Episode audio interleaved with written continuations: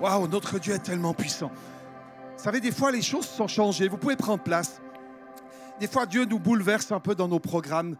Et, là, il y avait vraiment cet appel de Dieu. Et je voulais, avant d'entrer dans le message que euh, le Seigneur a mis sur mon cœur pour vous, surfer dans cette dimension. Je crois qu'on est dans un jour de victoire, de délivrance. Il y a des gens qui sont là aussi parce qu'il y a un baptême aujourd'hui. Moral va se faire baptiser. Est-ce qu'on peut acclamer tous nos invités qui sont là ce matin? Bienvenue. Bienvenue. Waouh J'aimerais vous, vous encourager dans cette série où nous parlons du pouvoir de la générosité. Parce que, en fait, pourquoi nous parlons du pouvoir de la générosité? Ben, Tout simplement parce que Dieu est généreux. Amen. Vous savez que la générosité fait partie intégrante de la bonté de Dieu. Et c'est la nature même de Dieu. Et, c'est incroyable parce que Dieu ne nous appelle pas à vivre des choses, à entrer dans des, des dimensions que lui-même, dans lesquelles lui-même n'est pas. Ce que Dieu t'appelle à faire, à être, est toujours en lien avec les réalités de son royaume et de ce qu'il est. Amen. Donc si quelqu'un veut te dire le contraire, oublie reste aligné à ce que la parole de Dieu déclare, à ce que Dieu est. Mais par contre, quand tu vois ce que Dieu est, aspire à être comme lui. Amen. Est-ce qu'il y a des gens avec moi ce matin? Aspire à être comme lui. Parce que plus nous sommes alignés aux réalités du ciel, les amis, plus nous vivons une vie bénie, épanouie dans tous les aspects. Et nous pouvons rejoindre ce que Jean disait à Gaius, je souhaite que tu prospères à tous égards comme prospère l'état de ton âme. Dieu est intéressé par l'ensemble de notre personne. Et si ce matin quelqu'un est là et ne connaît pas Jésus, n'est pas en lien avec Jésus, tu peux l'être. La semaine passée, nous avons vécu un temps incroyable. Une personne a donné sa vie à Jésus-Christ ici dans ce lieu. Sa vie est-elle bouleversée? J'ai pu échanger euh, avec cette personne et c'est juste magnifique de voir l'œuvre euh, de Dieu se passer dans la vie des gens quand tout à coup la révélation est là. Et je crois que nous sommes dans un temps, peuple de Dieu, de prier pour qu'une révélation nouvelle soit donnée, nous soit donnée, me soit donnée de la part de Dieu, pour que nous puissions nous aligner au réel, réellement aux valeurs du royaume de Dieu. Amen. On ne veut pas jouer l'Église, on veut être l'Église. Hello? Moi, je ne suis pas intéressé de dérouler juste un programme. Je suis intéressé que l'onction de Dieu soit là. Je suis intéressé que l'Esprit bouge et nous amène à grandir, à des transformations de l'intérieur vers l'extérieur. Parce que tu es transformé à l'intérieur, ça se voit à l'extérieur. Vous savez, quand quelqu'un donne sa vie à Christ, waouh! J'ai vu ça tellement de fois maintenant. Vous regardez cette personne et vous dites, ici, on n'est plus dans les mots, on n'est pas dans une théorie, on est dans un vécu de la révélation les yeux s'illuminent. Vous regardez la personne, vous dites, mais là, bon, changement. Jusque-là, elle pouvait même adhérer intellectuellement. Jusque-là, elle pouvait être une craignant Dieu, mais tout à coup, elle devient une enfant de Dieu. Et quand tu es une enfant, un enfant de Dieu, eh bien, ça se voit. Il y a quelque chose qui s'illumine. Il y a une réalité de la présence de Dieu qui vient en toi et qui fait que les gens autour, même ceux qui ne sont pas encore connectés, même s'ils ne veulent pas encore le reconnaître, ils, à quelque part, il y a un témoignage qui vient en eux, il y a quelque chose qui s'est passé. Même s'ils ne peuvent pas mettre les mots. Et je crois qu'on va voir beaucoup de ces témoignages où non seulement les gens vont dire qu'est-ce qui s'est passé avec toi, mais ils vont venir en disant je veux aussi vivre la même chose que toi. Il y en a qui prient pour ça. Sinon, on vous donne à la sortie une carte oikos. Vous pouvez mettre les prénoms des gens que vous voulez voir venir à Jésus et prier pour eux.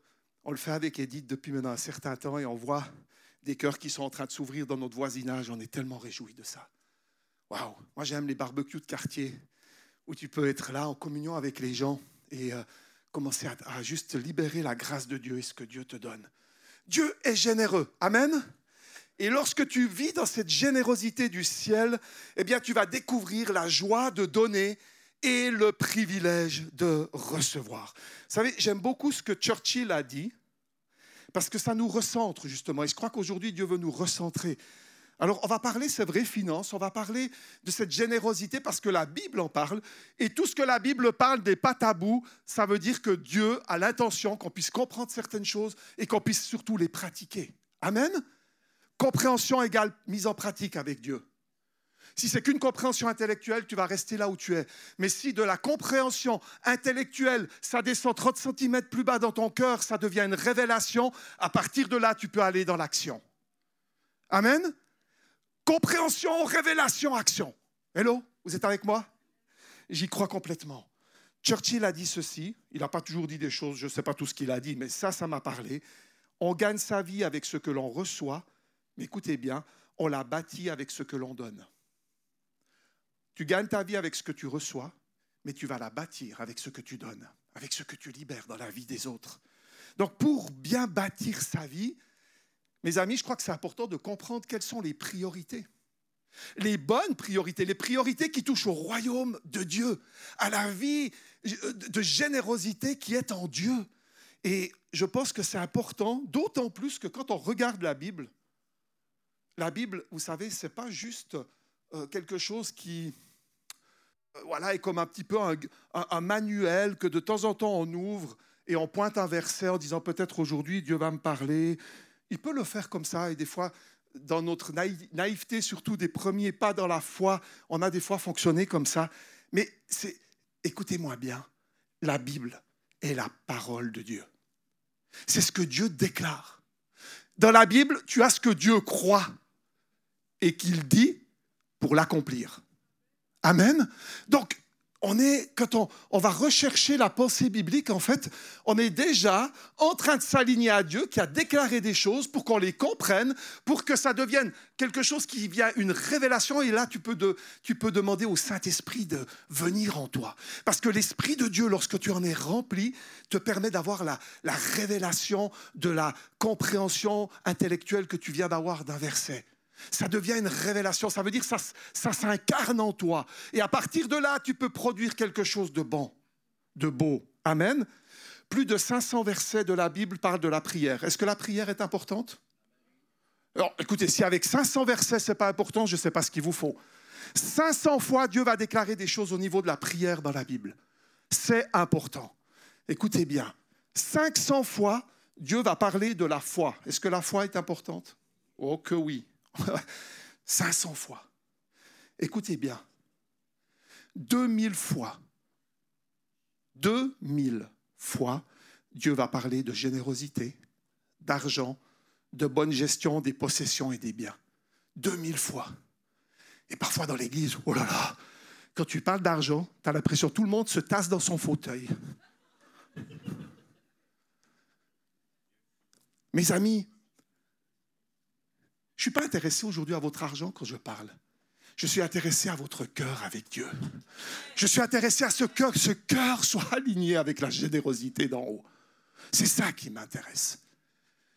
Mais Dieu vient 2000 fois nous parler d'être des bons gestionnaires des biens qu'il nous donne. 2000 fois. 16 histoires de Jésus.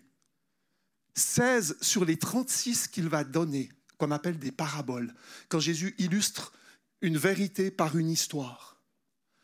Eh bien, 16 parlent d'argent. Presque la moitié des histoires de Jésus sont en lien avec la gestion de nos biens. Waouh, waouh, est-ce qu'il n'y a pas un message que Dieu voudrait nous faire passer? Blaise, il n'y a pas un message que... Yes, oui, bien sûr. Dieu est intéressé, mais pourquoi? Alors on va essayer de comprendre, puisque visiblement, si on met les bonnes priorités, on va pouvoir entrer dans ce que Churchill a dit de, bâtir quelque chose de solide et de durable. On est pour les énergies euh, durables. Mes amis, euh, il n'y a rien de plus durable que ce que Dieu dit et veut faire. Amen. C'est plus durable que la meilleure des solutions humaines parce que là, on est en train de parler d'éternité. Et quand tu es en train de rentrer dans l'alignement au royaume de Dieu et à la générosité de qui est Dieu, et que tu commences à vivre dans ce pouvoir de générosité divin, mes amis, waouh, à ce moment-là, tu es en train de, comme repousser tout ce qui vient pour t'empêcher d'accomplir ta destinée. À ce moment-là, tu es en train de créer un alignement qui va te permettre d'acquérir des biens éternels. Hello, Amen. Est-ce qu'il y en a qui peuvent juste déclarer éternel? Savez, on est, on est souvent tellement accaparé par du temporaire, par juste des choses qui vont nous mobiliser quelque temps, mais qui vont s'user, qui vont rouiller. Tu peux avoir la plus belle des voitures, expérience faite, aussi en mission, elle rouille à un moment donné. Avec mes parents, on a vécu des choses quand même assez étonnantes. Je ne vous cache pas. Du reste, c'est une des choses que le grand-papa d'Edith lui avait dit avant qu'elle me marie. Elle a été lui demander conseil. Est-ce que tu penses que c'est une bonne chose si je marie Blaise? C'est marrant d'aller demander à ses grands-parents. Moi, je suis content si mes petits-enfants, je ne sais pas s'ils sont là ce matin, mais si vous venez me demander conseil, je suis très content. Mais pour elle, c'était important d'avoir l'avis de son grand-père. Vous savez ce qu'il lui a dit? Il lui a dit Écoute, si tu veux chanter des cantiques, partir en mission dans une voiture rouillée, pour pas dire pourrie, marie-le. Merci Seigneur. Il nous a fait grâce et on n'a on pas eu vraiment. On est parti en mission, on y va encore et on va continuer d'y aller, et certainement même encore davantage. La guitare, je l'ai donnée aux plus jeunes, mais on continue de louer Dieu. Et dans sa grâce, parce que Dieu donne en plus, eh ben, on a des voitures qui roulent bien. Amen. bon, ça donne de l'espoir à quelqu'un ce matin. Mais Dieu nous éprouve. Vous savez que la foi, et on n'aime pas tellement ce mot, mais la foi est éprouvée. La Bible, elle parle à nombreuses reprises d'être éprouvé dans notre foi. Et vous savez quel est le moyen le plus utilisé par Dieu pour nous éprouver? L'argent. C'est pas moi qui le dis. Revenez à la parole et vous allez voir. C'est l'argent, c'est avec l'argent que Dieu vient nous tester. Vient tester notre foi, notre confiance en lui. Et waouh Des fois, euh, oui, c'est compliqué. C'est pas toujours euh, j'ai choisi Dieu, puis waouh, tapis rouge, et puis tout va bien, et puis j'ai aucun souci, aucune préoccupation. Non, non. Parfois, ça demande réellement de la foi. C'est-à-dire que si tu regardes ton compte en banque, si tu regardes les biens en ta possession, il y aurait tout pour te dire, là, ça va pas aller loin. Tu risques d'être à court plus vite que tu ne le penses. Mais Dieu n'est jamais à court. Est-ce qu'on peut le dire ensemble Dieu n'est jamais à court? Jamais, jamais. J'en suis le témoignage. Des gens avant moi en ont été les témoins. cet été, nous avons lu plusieurs témoignages de gens qui ont littéralement pris un aller simple pour aller en Chine, si vous pensez à Gladys, si vous pensez à Hudson Taylor. Des gens qui ne voyageaient pas comme nous, on voyage dans des avions confortables. C'était des mois de bateau avec tous les dangers que ça comporte. Et vous voyez que ces gens-là, Dieu a pourvu. Certains, ils ont nourri des quantités d'enfants. Gladys, elle va, prendre soin de plus de, de, de, 400 enfants. Et à un moment donné, même, elle va les déplacer dans les montagnes pour fuir la, guerre avec le, le Japon. Des, trucs incroyables. Et les ressources étaient là. Quand vous voyez que des gens qui font naufrage, Dieu peut ouvrir le ciel, un nuage et faire pleuvoir sur le canot de sauvetage pour qu'ils aient de l'eau. Parce qu'ils crient à Dieu. Dieu pourvoit, les amis. Il appelle et il pourvoit à cet appel. Amen. Est-ce qu'il y a quelqu'un ce matin? Allez, un petit coup de coude léger. Dis-lui, dis à ton voisin, tu es réellement appelé de Dieu et il va pourvoir pour toi.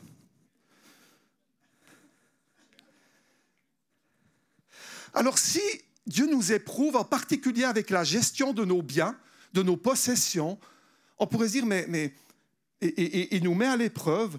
Pourquoi? Parce que je crois que Dieu veut voir quelle est notre attitude Vous savez, Dieu est intéressé par nos actes, notre attitude, quelle position nous allons prendre et comment nous allons agir.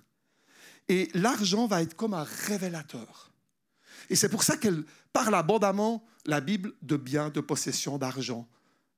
Parce qu'en fait, c'est comme un révélateur de notre confiance en Dieu.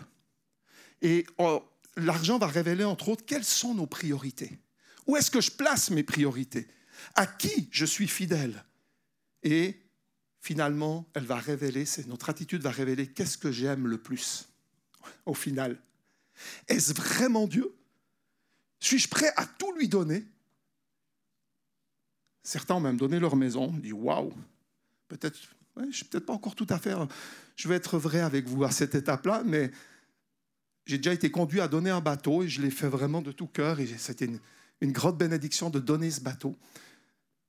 C'est pas tellement en lien avec le volume ou le. C'est une question de cœur. C'est une question de cœur avec Dieu. Vous savez, quand on regarde cette générosité de Dieu, on est tellement touché. Je vous disais que Dieu ne nous dit pas ou ne nous donne pas des indications où lui-même n'est pas concerné, où lui-même, ne, je dirais, n'est pas un pratiquant. Dieu vit, Dieu est ce qu'il dit. Et lorsqu'il parle de générosité, d'être généreux, même d'avoir la foi jusqu'à lui donner nos prémices, c'est-à-dire le premier de ce que nous avons, il a donné l'exemple, les amis. Notre Dieu, notre Papa céleste, a donné les prémices de ce qu'il avait de plus cher. Vous savez ce que c'est? Jésus-Christ, son Fils. Un Fils. Et il le donne. Il le donne pour que toi et moi, nous goûtions à son amour, pour que toi et moi, nous devenons des, des bons gestionnaires sur cette terre, pour faire fructifier le royaume de Dieu. Il donne, il montre l'exemple en donnant ce qu'il a de plus cher, Jésus-Christ. Et vous savez quoi? Il le donne par la foi. Parce que quand il le donne, comme il nous a créés des êtres libres, il n'avait aucune garantie que vous et moi, nous croyons en lui. Il l'a donné quand même. Moi, ça me touche tellement. Parce qu'encore quand tu donnes avec la garantie que tu vas recevoir en retour, bon, cool quoi. Tu fais qu'un investissement. Mais quand tu donnes à fond perdu, quand tu donnes, notre Dieu, non seulement il parle de foi, mais il est, il est dans cette move de foi. Il donne Jésus par la foi en espérant, parce qu'il nous laisse cette liberté et il laisse à tout être humain encore aujourd'hui cette liberté de choix. Et j'espère que ce matin, si quelqu'un ne l'a pas encore choisi, il peut le choisir dans ce lieu. Tu peux, au travers d'une prière, te reconnecter à lui et ta vie peut changer pour l'éternité. Et là, on ne parle pas juste de ces quelques années terrestres, on parle de l'éternité. Mais Dieu va investir, il va donner les prémices de ce qu'il a de plus cher pour que nous puissions, il le fait par la foi, pour que vous et moi et tous ceux qui vont suivre puissent croire en lui et avoir la vie éternelle. Waouh Moi, ça me pousse à être généreux comme Dieu est généreux. Quelqu'un a dit, ce qu'on donne en premier n'est jamais perdu. Écoutez bien, ce qu'on donne en premier n'est jamais perdu. Mais, il y a un petit mais, ce qu'on ne donne pas l'est pour toujours. Autrement dit, nous ne perdons pas ce que nous donnons à Dieu, parce qu'en fait, il le rachète pour nous. Et j'aime tellement ce texte de Matthieu 6, 33. Matthieu 6, 33, où il nous a dit de rechercher de rechercher premièrement le royaume de Dieu. Recherche premièrement le royaume de Dieu et ce que Dieu demande. Ce n'est pas juste un royaume, c'est aussi s'aligner au roi du royaume. Hello? Tu n'es pas juste parachuté dans un royaume et tu fais ce que tu as envie de faire. Et là, on entre dans le principe de la sanctification, de la croissance, d'abandonner des choses qui nous empêchent de vivre dans les valeurs du royaume auquel nous avons adhéré et du roi qui gouverne ce royaume. Hello, vous êtes avec moi ce matin? Waouh Il vous, à ce moment-là, lorsqu'on est aligné aux réalités, aux valeurs de ce royaume et surtout du roi du royaume, ce que Dieu demande, eh bien, il vous donnera tout le reste en plus.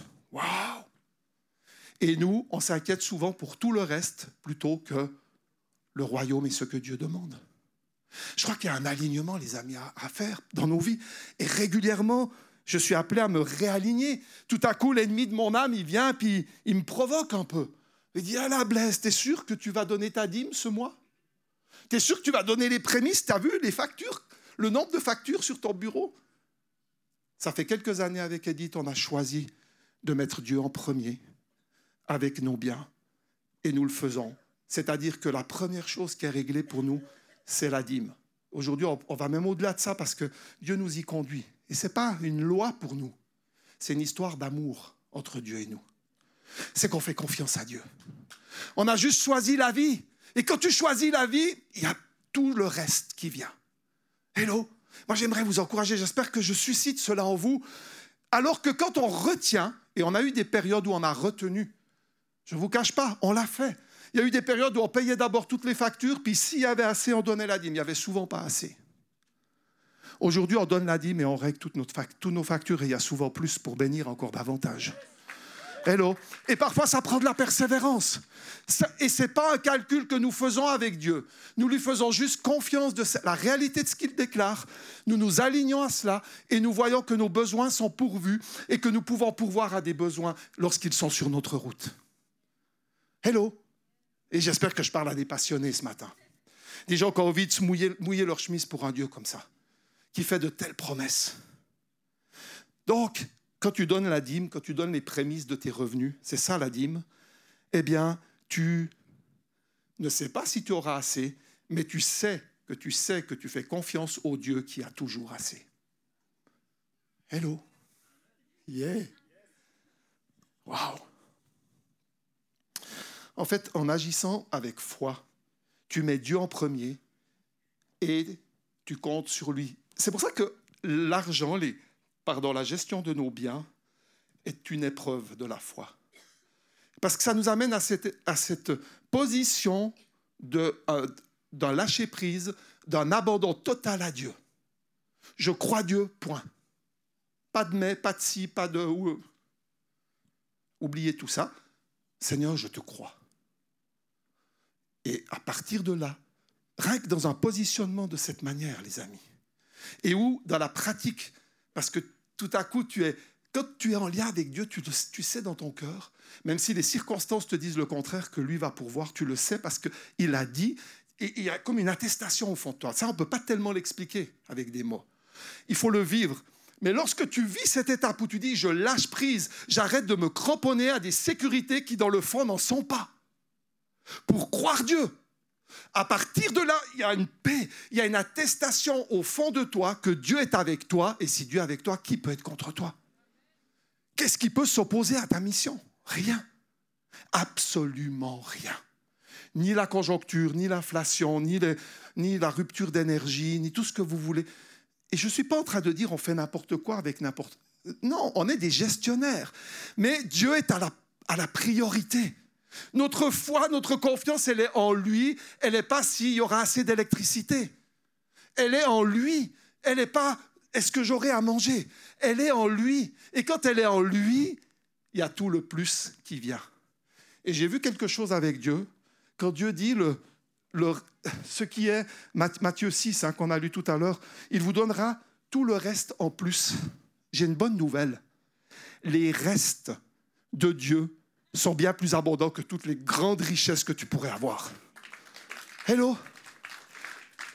Les restes de Dieu sont bien plus abondants, même si que si tu étais milliardaire ou que tu oh, tu te préoccupes même pas de cette question financière pour toi, ta famille.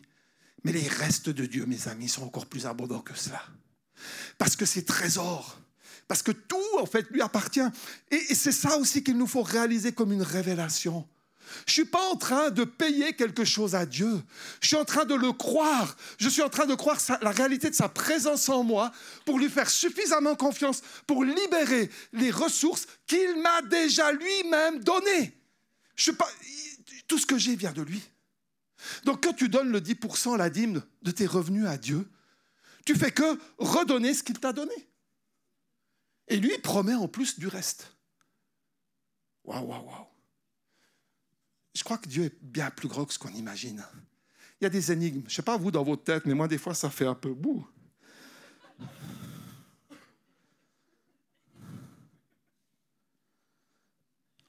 C'est intéressant de voir que souvent, vous savez, les gens disent Ah, mais vous savez, tu sais, pasteur, la dîme, c'est une histoire de loi de l'Ancien Testament. Mais dans le Nouveau, c'est autrement. moi, j'aime bien rebondir et dire, dans l'Ancien Testament, on est d'accord dans la loi, tuer quelqu'un n'était pas bon. OK? Est-ce que sous la grâce, tuer quelqu'un devient bon? Non Alors, Mes amis, Jésus-Christ n'est pas venu abolir la loi. Il est venu l'accomplir. En fait, Jésus-Christ est venu nous permettre, à nous humains, qui n'arrivions pas à accomplir, à, réaliser les commandements de Dieu, à pouvoir le faire. Mais parce que nous goûtons à sa grâce, lui qui a tout accompli pour nous, nous permet à nous, aujourd'hui, de tout accomplir pour lui. Donc cet abandon, cette grâce, le fait de faire confiance à Dieu, c'est au travers de toute la Bible. Ce n'est pas seulement une question de l'Ancien Testament, c'est une question de toute la parole de Dieu. Et si vous regardez, Jésus va même le reprendre dans le Nouveau Testament à un moment donné. Et souvent, souvent, j'ai vu ce qui confronte en moi la réalité de la générosité, c'est la peur, peur de manquer, peur de ne pas avoir, euh, ouais, c'est la peur de manquer, d'avoir assez, peur, euh, ça c'est un des aspects, mais également la religiosité. Parce qu'au moment où je fais les choses juste comme une loi et pas comme un acte d'amour envers mon Dieu, je, deviens, je viens sous un joug de légalisme. Et ceci me, me paralyse. Ceci amène toutes sortes de choses en moi qui vont euh, me, me, me, limiter, qui vont encore augmenter les peurs en moi. Et Jésus, c'est ce qu'il va dire aux pharisiens quand ils viennent un peu pour l'éprouver avec l'argent. Jésus leur dit, mais hé, faites attention, faites attention. Oui, vous donnez votre dîme, mais vous oubliez la justice. Vous oubliez, il, les reprend en leur disant, vous oubliez de, de, pratiquer la justice, de pratiquer, d'être bon et fidèle, d'avoir un cœur juste. Jésus les ramène à une question de cœur. Pas juste une règle parce qu'elle est écrite, mais parce que mon cœur est touché par la grâce de Dieu. J'agis. Il les ramène à cela, mais il leur dit, continuez de faire ces choses, mais faites-les pas comme une loi, mais faites-le par grâce. Parce que Christ a tout accompli, il a tout donné. En retour, je donne et je bénis. Alors, soyons de ceux qui vivent en Malachie 3.10. Vous savez que c'est le verset dans la Bible. Je ne suis pas certain qu'il y en ait d'autres. Je n'ai pas fait une, une exégèse suffisamment poussée, mais une chose est sûre, c'est que ce verset-là, c'est un des versets qui nous challenge littéralement à éprouver la vérité de la parole de Dieu. Écoutez, apportez à la maison du trésor toutes les dîmes, afin qu'il y ait de la nourriture dans la maison. Mettez-moi de la sorte à l'épreuve, dit l'Éternel des armées. Mettez-moi de la sorte à l'épreuve. Dieu se laisse mettre à l'épreuve avec cette question des dîmes, dit l'Éternel des armées. Et vous verrez si je n'ouvre pas les écluses des cieux et si je ne réponds pas sur vous la bénédiction en abondance. J'aimerais dire, quand Dieu parle de bénédiction, souvent, pour ne pas dire toujours, parce que dans l'esprit du royaume, comme je le disais tout à l'heure, la, générosité fait partie de la bonté de Dieu et c'est sa nature. Il y a toujours dans l'esprit du royaume l'aspect de la multiplication, de la bénédiction, justement pour, comme Beryl nous le disait dimanche dernier, pour semer, pour libérer la grâce de Dieu dans la vie des autres. Donc Dieu, non seulement il est intéressé par toi et te bénir dans ta vie et que tu puisses t'épanouir au travers de ce que tu... parce que tu lui fais confiance, mais il va au-delà, il multiplie, il multiplie pour que ta vie, de, ta vie, en fait, ça soit comme une source qui bénisse les autres. Donc tu peux même être une source de bénédiction. Il y a toujours cette idée générationnelle avec Dieu, que cette bénédiction, elle vient sur nous, mais ensuite elle est déversée sur les autres. Donc, en fait, plus tu libères et tu donnes, plus tu sèmes, plus tu, plus tu vas pouvoir moissonner parce que des gens vont être bénis et tu n'auras jamais, tu ne seras jamais en manque parce que tu es connecté avec la source céleste qui continue de se déverser en toi.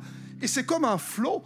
Et c'est ça qui amène la vie. C'est qu'au lieu de garder et de bloquer la, dynamique de la multiplication, tu libères les ressources, tu libères et tu bénis, et tu es encore béni, et encore béni, et il te manque rien. Waouh! Donc, il y a une double bénédiction quand on, comprend cette révélation des prémices, de donner les prémices à Dieu. Tu es béni, premièrement, Parce que tu entres dans cet honneur à Dieu, dans ce cœur avec Dieu, de le croire. Donc il y a, une bénédiction en lien avec toi. Et puis il y a une bénédiction en lien avec les autres, avec l'Église qui est bénie, avec les, les gens à qui tu vas pouvoir euh, investir, dans, lesquels tu vas pouvoir investir. Des offrandes, de la grâce, peut-être des, des, des, des, des, comment, des courses. À une période de notre vie, on avait régulièrement un sac de courses. Et quand j'étais à l'école biblique, on avait très peu de moyens. Mais on a eu des sacs de courses derrière nos portes. On ne savait même pas qui c'était, mais il y avait régulièrement des sacs de courses. Même une fois, il y avait de la, un sac rempli de, de viande de bœuf pour mettre au congélateur. Dieu pourvoit. Dieu libère cette grâce. Alors que nous entrons dans cette dynamique du ciel. Et ce matin, je vais m'arrêter là, il y aurait beaucoup de choses à dire, mais il y en a déjà dit pas mal.